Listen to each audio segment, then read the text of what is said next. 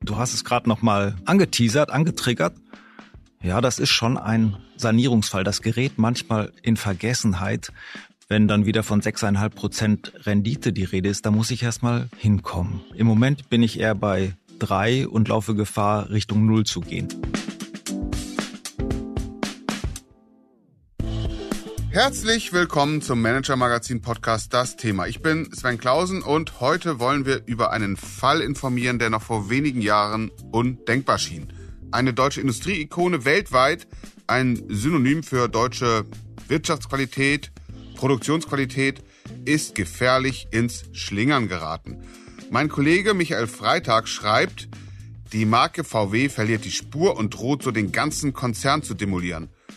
Es gehe darum, Zitat Anfang, die Marke vor einem Crash zu bewahren, der deutlich näher ist, als viele im Volkswagen-Konzern denken. Zitat Ende. Unser Thema heute lautet also, wenig überrascht nach den beiden Zitaten, Sanierungsfall VW, wie Konzernchef Oliver Blume die Traditionsmarke retten will. Um nichts weniger geht es. Ja, und über den Stand eben dieses Sanierungsfalls spreche ich heute mit unserem stellvertretenden Chefredakteur und Deutschlands kundigsten Volkswagen-Experten. Ich weiß, er hört es nicht gern, aber ich habe ihn schon zitiert heute Morgen. Es ist Michael Freitag. Guten Morgen, Michael. Danke, Sven. Ich freue mich natürlich auf die Diskussion mit dem beschlagensten und recherchestärksten deutschen Chefredakteur. Das gebe ich doch gerne zurück hier. Ja, weiß nicht, ob wir da nicht nochmal den, den Host austauschen müssen. Also auf jeden Fall habe ich eine Menge Fragen mitgebracht. Lass uns vorher, weil das immer in der öffentlichen Diskussion etwas durcheinander geht, äh, für heute nochmal klar uns darauf einigen. Wenn wir heute das Wort VW in den Mund nehmen, meinen wir damit die Marke VW. Wenn wir den Konzern meinen, sagen wir Volkswagen. Okay, Sven, so machen wir das. Wenn du dich in Wolfsburg umhörst, gilt allerdings immer noch Volkswagen gleich VW und umgekehrt natürlich auch VW gleich Volkswagen. Aber für uns ist das anders. Okay, VW wir, gleich die Marke. Ja, vielleicht ist das auch ein Teil des Problems, was du gerade schilderst. Denn, wie du ja auch weitlich berichtest, besteht der Volkswagen-Konzern eben aus reichlich vielen Marken. Äh, ist ja Kern des äh, Konzepts auch dieses Konzerns. Audi, Seat, Lamborghini, Skoda, ein Anteil an Porsche und da habe ich noch nicht mal alle genannt. Wie wichtig ist die Marke VW da tatsächlich noch? Da gilt wieder, wenn du dich in Wolfsburg umhörst, eben bei VW, dann sagen die, wir sind die wichtigsten in diesem Konzern. Wir liefern euch die Technik zu, die Motoren, die Getriebe, das kommt aus unseren Werken. Und genauso unsere Stärke, noch Stärke in China. Worauf ist die begründet? Auf VW. Wenn du in die Historie gehst, da war eigentlich immer der Konzernchef gleichzeitig Chef der Marke VW. Ausnahme war mal Matthias Müller, das lassen wir mal raus. Das war so bei Martin Winterkorn. Das war zumindest anfangs so bei Bernd Pischitzrieder, bei Ferdinand Pirch war es so. Das war fast selbstverständlich. Heute ist es anders. Oliver Blume ist gleichzeitig Chef der Marke Porsche und des Konzerns. So, das ist die eine Seite, wenn ich es auf die Zahlen jetzt mal umlege. Die Marke VW hat noch ungefähr zwischen 25 und 30 Prozent des Umsatzes, hatte im vergangenen Jahr 2,5 äh, Milliarden Euro operativen Gewinn. Das ist jetzt nicht so viel drei Prozent Umsatzrendite, das bremst eher, als dass es den Konzern befördert. Und äh, 25 Prozent Anteil am Gesamtgewinn, wie viel das ist das dann? 75 Milliarden Euro. Kräftig, reichlich. Ähm, ja, ein, ein Trend ist ja gerade die Aufspaltung von Unternehmen, vor allem Siemens mit Energy oder Siemens Healthineers, ist die Medizintechnik. Und du hast gerade so in einem Nebensatz gesagt, bei der Umsatzrendite drei Prozent, das bremst den Konzern eher. Im Handel sind ja drei Prozent gar nicht so schlecht, in der Automobilindustrie eher mäßig. Ist denn die Abspaltung von VW, also der Marke VW, denkbar? Ist das ein, ist das ein Szenario? Ist das eine Option? Naja, wenn wir von Abspaltung reden in dem Zusammenhang, dann ist die Abspaltung meistens so ein bisschen verpönt als die Bad Bank, das, was ich gerne loswerde. Und das ist natürlich schon als Gedanke, das ist undenkbar. Das wird es bei Volkswagen nicht geben. wenn Oliver Blume mit der Idee käme, der würde verprügelt, der hätte keine Chance mehr. Und, und das liegt an der besonderen Kultur, wie das. So, ja, ja, wie ich es eben sagte, mhm. eigentlich so aus Wolfsburg betrachtet ist immer noch VW der Kern. Es hieß ja auch immer die Kernmarke, jetzt hat man es zur Markengruppe Core umbenannt, ist aber auch äh, kein großer Unterschied. Das ist das Zentrum dieses Konzerns. Wenn ich da also bei Volkswagen von Abspaltungen rede, dann rede ich vielleicht von Börsengängen. Porsche AG, das waren Selbstläufer an der Börse. Und trotzdem war es kaum durchzubringen in diesem Konzern. Und genauso dürfte es laufen bei künftigen Ideen von Börsengängen. Aber dann wird die erfolgreiche Marke abgespalten und nicht die schwache. Jetzt hast du gerade eben den Umsatz genannt, 75 Milliarden Euro, hast drei Prozent Umsatzrendite genannt und das ist in der Autoindustrie wahrlich nicht so viel, verglichen mit anderen Branchen, die allerdings auch nicht so viel Geld brauchen für Innovation, dann ganz okay. Dennoch haben wir nochmal 75 Milliarden Euro Umsatz. Das ist ja, wenn ich das, wenn ich das vergleiche mit Startups, über die wir mitunter berichten, die nicht mal ein Hundertstel an Umsatz bringen und wo Menschen dann trotzdem vor lauter Freude, berechtigterweise zum Teil auch, was sie schon alles leisten, Schnappatmung bekommen. Also bei dieser Summe, wo ist denn eigentlich das Problem. Das ist ja eines, einer der größten Konzerne Deutschlands, allein wenn man nur die Marke VW nehmen würde. Ja, das fängt damit an, dass wenn ich 75 Milliarden Euro Umsatz habe und drei Milliarden verdiene, dann habe ich auch 72 Milliarden Euro Kosten und die stehen weitgehend fix. Mhm. Und das ist ein ziemliches Problem. Das heißt, ich muss diesen Umsatz, die Ergebnisse auf der Basis einfach verbessern in den nächsten Jahren, sonst bekomme ich ein Problem. Ich habe aber gerade in, in China eher das Problem, dass die Verkaufszahlen sinken. Und das heißt, da laufe ich in ein ziemliches Problem. Gleichzeitig steht die Autobranche vor Jahren der Investitionen. Ich muss in Batteriezellen investieren. Ich muss in neue, bessere Software investieren. Ich brauche neue Modellgenerationen. Das kostet Milliarden. Mit drei Prozent Umsatzrendite ist das schwer zu finanzieren. Ja, also genau, wenn, wenn man nochmal den kleinen Vergleich zieht zum Handel, da ist nicht so viel Investition nötig. Neue Regalsysteme, das ist überschaubar. Vielleicht mal eine elektronische Preisanzeige, aber das war's dann auch schon. Aber ja, also wir sprechen viel, berichten viel über die Umwälzung in der Automobilindustrie. Du hast genannt, Batterien, Software, neue Modellgeneration kostet ganz viel. Dann lass uns doch mal schauen, woher denn dann jetzt diese aktuell schwache Umsatzrendite, die es eben verhindert, viel Geld freizuspielen für Investitionen, woher das kommt. Da fängt man ja meistens beim Produkt an, offensichtlich nicht so attraktiv.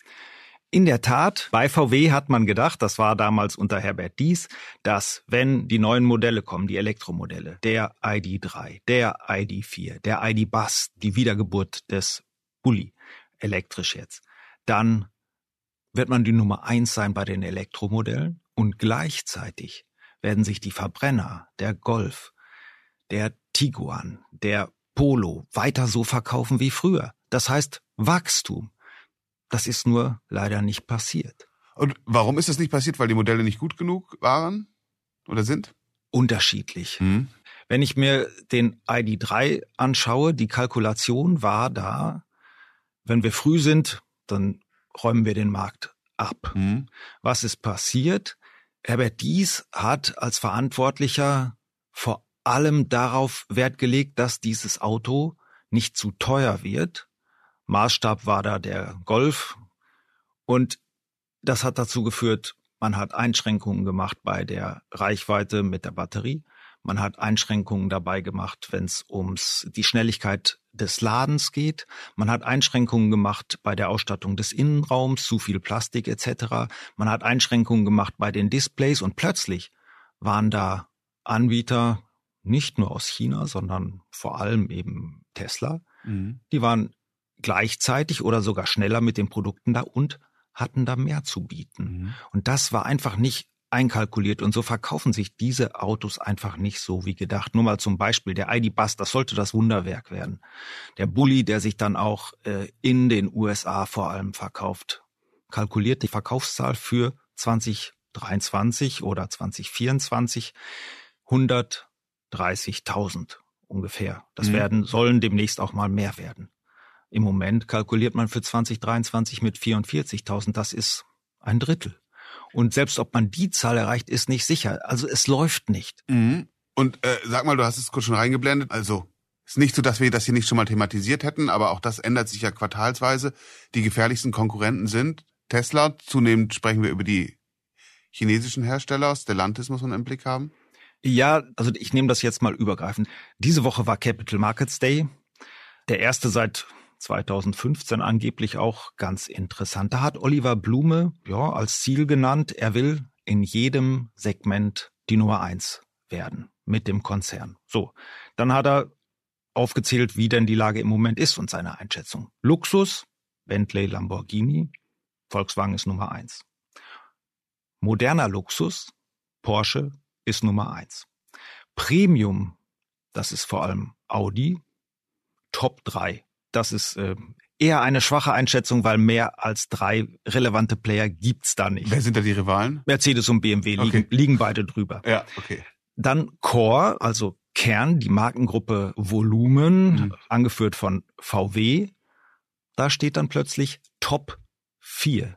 Und da wird's bedenklich. Also da werden die schon beleidigt in Wolfsburg. Mhm. Und da müssen wir gucken, wer ist davor. Du hast es eben schon angesprochen. Da ist Toyota, immer noch eine Legende in Effizienz, auch mhm. wenn nicht mehr der innovativste aller Hersteller. Mhm. Da ist Hyundai sehr stark bei Elektromodellen, mhm. sehr stark durch die Verbindung zu den koreanischen Playern bei Batteriezellen. Stellantis überraschend stark durch Effizienz. Peugeot, Citroën. Genau. Entschuldigung, ja. Äh, Peugeot, Citroën, Fiat, Jeep, mhm. da ist einiges drin und normal wird man denken, so stark ist das nicht, aber verdienen viel mehr als VW. Und dann, wir haben schon drei, die da vorliegen, und dann ist da noch einer, mit dem rechnet erstmal gar keiner. Das ist nämlich, du hast es angesprochen, Tesla. Tesla ist ein Volumenhersteller inzwischen. Wenn du dir das anschaust, Model 3, Model Y, das ist kaum teurer als ein ID3 und ID4 von VW. Aber die Autos haben mehr Reichweite, sie sind updatebar über Software, ständig modernisierbar. Insofern, das können die VW-Modelle nicht. Und wenn du auf die Zahlen anguckst, das Model 3 hat 2022 hat sich besser verkauft als alle VW-Elektromodelle. Und das war nicht mal der bestverkaufte Tesla. Der bestverkaufte Tesla war das Model Y mhm. und das war das bestverkaufte Auto der Welt. Ja, das ist eine wirklich alarmierende Diagnose, wenn man so will, ein alarmierendes, äh, alarmierendes Status quo. Bevor wir da hingehen, wie jetzt Oliver Blume mit seinen Leuten da raus will, würde ich gerne noch mal kurz verweilen bei den Produkten. Der Konzernchef Oliver Blume, du sagtest, es war ja zuvor und ist weiter in Doppelfunktion Porsche-Chef. Und bei Porsche hat er mit dem Taycan ja ganz offensichtlich das richtige Produkt hingestellt. Ja, mit dem Taycan, wie gesagt, ähm, für das Elektrozeitalter. Warum hat das bei der Marke VW nicht geklappt? Das ist ja der Ausgangspunkt vielleicht oder einer der Ausgangspunkte, um zu gucken, wie kommt man da raus. Also zwei Dinge dazu. Das eine ist das, was ich eben schon sagte, sprich, Herbert Dies hat zu sehr gespart. Das zweite, Oliver Blume und sein Vorgänger Matthias Müller, bei dem das begonnen hat, das Projekt. Bei Porsche, ne? Bei Porsche, genau. Die hatten den Auftrag, damals noch von Konzernlegende Ferdinand Pirch, ihr baut mir jetzt den besten elektrischen Sportwagen, den ihr euch vorstellen könnt für die Serie. Gleichzeitig hatte Audi einen ähnlichen Auftrag für ein elektrisches SUV. So, war so ein bisschen Wettkampf da. Mhm. Und Porsche hat's stärker angenommen als Audi. Die haben wirklich versucht, das beste Auto da zu machen, haben sich Anleihen geholt aus dem Rennsport und haben dann am Ende ein Auto hingestellt, das es so noch nicht gab. Besser als das, was andere hatten. Vielleicht nicht die höchste Reichweite, aber auf dem Nürburgring mehrere Runden, das ist dann schon etwas, was andere nicht bieten können. Mhm. Und dann in einem Segment, wo sie ziemlich unangefochten sind. Das funktioniert dann. Und dies, wie gesagt, zu, zu zaghaft, zu, zu zögerlich eben nicht nach dem Besten äh, gestrebt. Zu sehr auf Kosten. Das mhm. ist so dieses mhm. ähm, Getriebensein davon, dass man Autos für jeden machen will. Das ist in gewisser Weise verständlich, hat aber dann dazu geführt, dass man eben nicht an der Spitze steht. Okay, dann lass uns jetzt gucken, wie ist der Plan, um da rauszukommen? Wer sind die entscheidenden Figuren und was haben die vor? Ja, ich gehe mal noch zurück. Ich hatte schon gesagt, ich muss enorm investieren. Das heißt, ich brauche ein besseres Ergebnis. So, die Aufgabe hat jetzt Thomas Schäfer, der ist Markenchef bei VW und der hat sich auch schon hingestellt und hat gesagt, was er erreichen muss. Er will die Marge hochtreiben von drei Prozent auf 6,5 Prozent. Das heißt, in absoluten Zahlen, der Gewinn muss getrieben werden ungefähr von 2,5 auf 6 Milliarden Euro bis 2026. Da wird man sagen, das ist schon viel, aber sollte auch machbar sein mit wirklichen Sparanstrengungen. Das Delta, ich habe es eben gesagt, sind ungefähr dreieinhalb Milliarden Euro. Herr Schäfer hat aber gesagt, um wie viel er besser werden muss bis 2026. Das sind nicht 3,5 Milliarden, sondern sind, das sind 10. Mhm. Warum ist das so? Weil die Gegenläufer, so wird's gerne genannt, einfach so hoch sind. Die Investitionen steigen so, der Wettbewerb wird härter. Ich muss sanieren, das kostet auch immer Geld. In China wird es noch schwerer. Also die Aufgabe ist, ja, ich nenne es mal nicht unendlich schwer, aber doch sehr, sehr schwer. Und sag mal, wir hatten ja eingangs gesagt, ein Grund für die Probleme bei der Marke VW sind, dass da zuvor zu viel gespart wurde. Jetzt ist ein Kern der Strategie wieder zu sparen. Das ist aber sparen ist nicht gleich sparen, ne? Wie passt das zusammen? Nein, das ist ja das, was beim ID3 und ID4 passiert ist, ist Sparen in der Entwicklung an innovativen Features. Das mhm. ist äh, ja mhm. nicht so wirklich mhm. intelligent. Ich nenne es mal so. So, wenn ich die 10 Milliarden erreichen will, dann würde Finanzchef Antlitz auch sicher sagen, das ist ja nicht nur Sparen, mhm. sondern wir wollen auch profitabler äh, werden, die Preise besser halten und so weiter. Mhm. Beim Sparen, das ist sicher notwendig, habe ich eine Grundbedingung. VW und der ganze Volkswagen-Konzern haben ihre Werke ausgelegt und geplant auf enormes Wachstum hin. Im vergangenen Jahr sind ungefähr acht Millionen Autos verkauft worden. Ich habe die Zahl nicht genau im Kopf, es lag knapp darunter. Geplant worden ist aber mal in den Fünfjahresplanungen auf 13, 14 Millionen hin. Dementsprechend sind die Werke ausgelegt. Das heißt, ich habe enorme Überkapazitäten. Und da muss ich ran, da muss ich sparen, möglichst so, um mit den Arbeitnehmern im Frieden zu leben, dass in Deutschland nicht so viel passiert. Das ist Punkt eins. Punkt zwei dabei ist, und das ist etwas, was mich doch ein bisschen überrascht hat. Intern wird im Moment das so verkauft, dass von diesen 10 Milliarden fast 50 Prozent geholt werden sollen über den Vertrieb. Mhm. Die Autohäuser. Die Autohäuser Genauso. Ja. Äh, eigentlich musst du nur lesen, was äh, Kollege Christoph Seierlein schreibt mhm. über den Streit, der da jetzt schon tobt, dadurch, dass man das sogenannte Agenturmodell mhm. einführen äh, mhm. will. Verlinken der, wir den Shownotes. Mhm, ja, ja. Der Konzern bestimmt die Preise, bestellt werden soll vor allem digital über das Internet. Der Händler wird zu einer besseren Abholstation. Da gibt es mhm. noch eine Probefahrt, da wird das Auto übergeben und vor allen Dingen soll da repariert werden, Werkstattfunktionen etc. Das bedeutet, ich brauche deutlich weniger Niederlassungen und Händler, ich brauche kleinere Betriebe, da kann ich sehr viel an Kosten herausnehmen. Aber begeistert, man kann es sich vorstellen, sind die nicht. Das heißt, wenn du sagst, 10 Milliarden ist eher das Ziel, 50 Prozent leicht, leicht zu rechnen, auch für mich 5 Milliarden im Vertrieb allein ungefähr. Ist das so richtig? Ja, alle sind ein wenig überrascht, dass mhm. das funktionieren soll.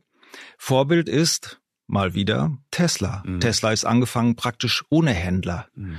Und dementsprechend sparen die da enorm. Die gehen mittlerweile dahin, dass ähm, sie Niederlassungen einführen, dass sie ein kleines Netz aufbauen, aber nicht vergleichbar mit dem, was es bei VW zum Beispiel gibt. Okay, verstanden, wo das Geld herkommen soll, dass man spart, um es dann zu haben für Investitionen, um die Modelle besser zu machen. Aber jetzt im ersten Schritt hilft das, was du gerade geschildert hast, noch nicht dem Produkt, von dem wir wissen, dass es derzeit nicht so richtig konkurrenzfähig ist. Nein, sicherlich nicht. Und ich habe natürlich da ein Problem. Diese ganze Serie ID3, ID4, ID5, demnächst kommt der ID7, die sind konzipiert, aufgelegt, da kann ich Kleinigkeiten dran machen, bisschen an der Elektronik, bisschen äh, die Reichweite noch verbessern. Aber im Wesentlichen stehen diese Autos.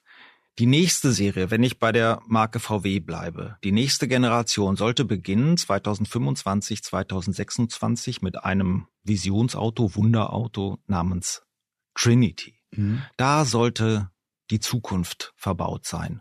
Und der Kern dieser Zukunft war nicht nur höhere Reichweite und mehr Effizienz, sondern der Kern war eine Elektronikarchitektur, eine Software, die auf dem neuesten Stand ist, die vor allem updatebar ist auf autonomes Fahren, die da jegliche Fähigkeit dazu hat.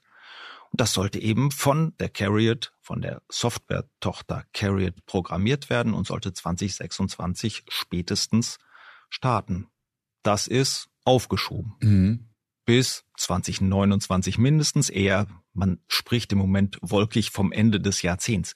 Das bedeutet, diese Architektur wird es nicht geben, wird komplett neu aufgesetzt. Und dann muss man halt irgendwie die Zeit bis dahin überbrücken. Mit Updates der aktuellen Modelle. Das wird nicht einfach. Also ich halte fest, die erste Generation ist so ein bisschen verloren. Jetzt mit den IDs. Die Hoffnung auf die zweite Generation eher wolkig, schwierig. Genau, ja. Schwierig. Bis Ende des Jahrzehnts. Okay, und parallel ist es jetzt ja nicht so, dass die Konkurrenten stillstehen. Im Gegenteil, die geben weiter Gas, ein bisschen billiges Sprachbild, aber holen sich die Marktanteile und sichern sich Kundinnen und Kunden und schaffen da Beziehungen dazu, oder? Einfach wird das nicht. Natürlich bringen die anderen neue Modelle auf den Markt. Nun gibt es auch für VW Möglichkeiten, ähm, die aktuelle Generation noch ein bisschen zu verbessern. Da wird äh, ab 20 26 mhm. wahrscheinlich werden Updates kommen von ID3 und ID4. Die heißen dann wahrscheinlich oder möglicherweise anders, werden wieder stärker aussehen wie Polo und Golf und so ein bisschen an die alten Erfolge anknüpfen. Ob das ausreicht? Schwierig. Bei Tesla zum Beispiel ist es so, die ja sehr stark wachsen wollen und sehr stark in dieses VW-Segment hinein wollen. Die haben bis jetzt eben Model 3 und Model Y und kommen noch nicht mit neuen Produkten, aber angekündigt ist für eigentlich schon für, für heute, aber das dauert da immer ein bisschen länger als, als angekündigt, wissen alle.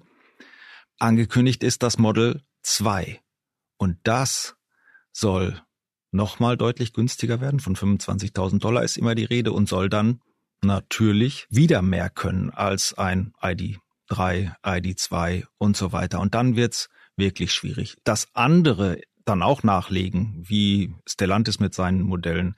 Dann kommt noch der chinesische Angreifer BYD, da kommen andere chinesische Modelle, Marken. Also einfach wird's nicht. Das ist freundlich umschrieben. Also wirklich eine hochwichtige Aufgabe. Umso mehr eine, äh, wo man die beste Frau, den besten Mann draufsetzen sollte. Lass uns kurz schauen, wer diese Aufgabe hat. Du hast den Namen schon genannt, Thomas Schäfer, das ist Chef der Marke VW. Was ist das für ein Typ? Eins nochmal, ich bin ja bis jetzt noch recht vorsichtig in den Formulierungen. Du hast es gerade nochmal angeteasert, angetriggert. Ja, das ist schon ein Sanierungsfall. Das gerät manchmal in Vergessenheit, wenn dann wieder von sechseinhalb Prozent Rendite die Rede ist. Da muss ich erstmal hinkommen. Im Moment bin ich eher bei drei und laufe Gefahr, Richtung null zu gehen. Also ja, Michael, das, das ich, ganz kurz. So. Ich muss, ich muss wirklich, wenn ich das, äh, ja, also das ist, ähm, wenn wir das so zusammen auf den Tisch legen, ja, also Sanierungsfall, eine wirklich, wirklich schwierige Mission, eine nahezu unmögliche, aber genau das ist ja auch vielleicht der Reiz, das zu versuchen, dann doch hinzubekommen. Und da ist die Frage, wer ist der, der Mann, der es machen soll? Thomas Schäfer heißt der ja. und ist nicht typisch für diesen Konzern. Mhm. Von Mercedes geholt, war dann kurz Produktstratege in Wolfsburg und dann ist er nach Südafrika gegangen, hat da das Werk geleitet und äh, die Landesorganisation war recht erfolgreich und glücklich. Und dann ist ihm das Angebot gemacht worden, Skoda zu übernehmen, weil da gerade jemand gesucht wurde und er hat gesagt, unabhängig wie er war, ja, mach ich mal. Ähm, aber ihr garantiert mir wenn es nicht so gut läuft oder wenn ich mal genug habe, dann darf ich auch wieder zurück nach Südafrika. Dann hat er das aber auch ganz gut gemacht bei Skoda und dann haben sie ihm VW angeboten. Und wieder wohnt er nicht in Schwülper oder in Braunschweig oder in Salzgitter in der Nähe von Wolfsburg. Nein, er lebt in Irland. Mhm. hat sich da mit seiner Frau ein Landgut gekauft. Da werden Pferde gezüchtet. Das ist nichts, äh, was man ihm anlasten könnte. Das zeigt Unabhängigkeit. Wenn das nicht funktioniert, dann funktioniert es eben nicht, dann geht der nach Irland.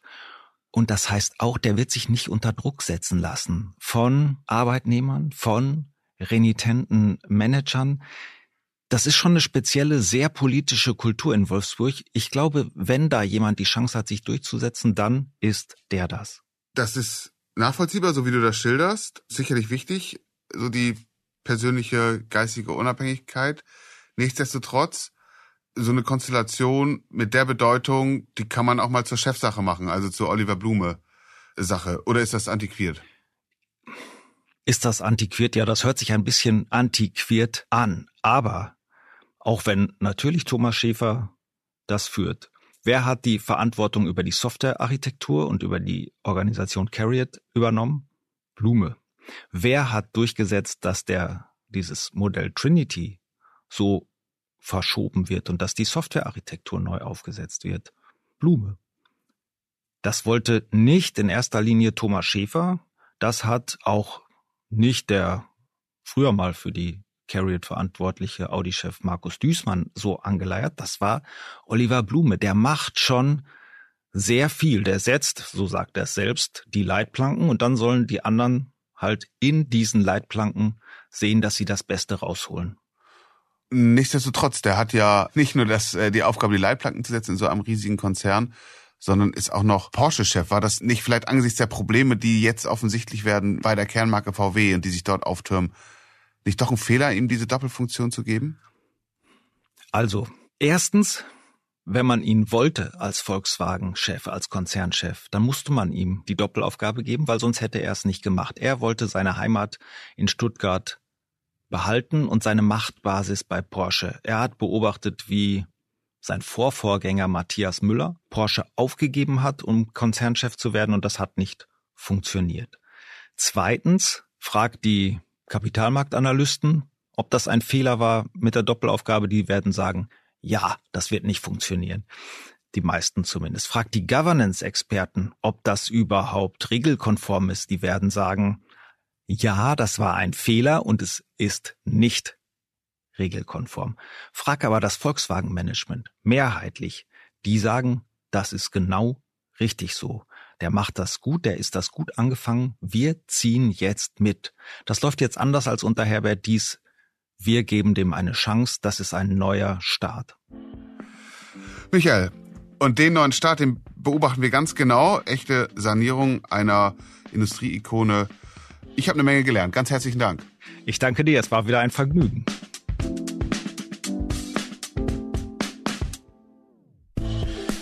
Ja, das war der Manager Magazin Podcast. Das Thema hoffentlich für Sie auch ein Vergnügen. Wenn Sie mehr wissen wollen, noch mehr, und das können Sie, denn wir haben dazu viele Recherchen angestellt, die wir in Textform gegossen haben, dann empfehle ich Ihnen einen Blick in unsere Show Notes. Da sehen Sie die wichtigsten, relevantesten Texte eben zu der Sanierung der Marke VW und dem Volkswagen-Konzern insgesamt, sowie natürlich auch zu dem, was ansonsten Relevantes in der Autoindustrie los ist. Michael Freitag, Sven Bergmann, Mareike Larissa Heinz und Luca Ziemek, die diese Folge für Sie produziert haben, bedanken sich alle ganz herzlich für Ihre Aufmerksamkeit und freuen sich, Sie am kommenden Freitag wieder bei uns begrüßen zu können. Ich schließe mich dem natürlich an und wünsche Ihnen bis dahin schöne Tage, Zuversicht und machen Sie etwas aus Ihrer Zeit.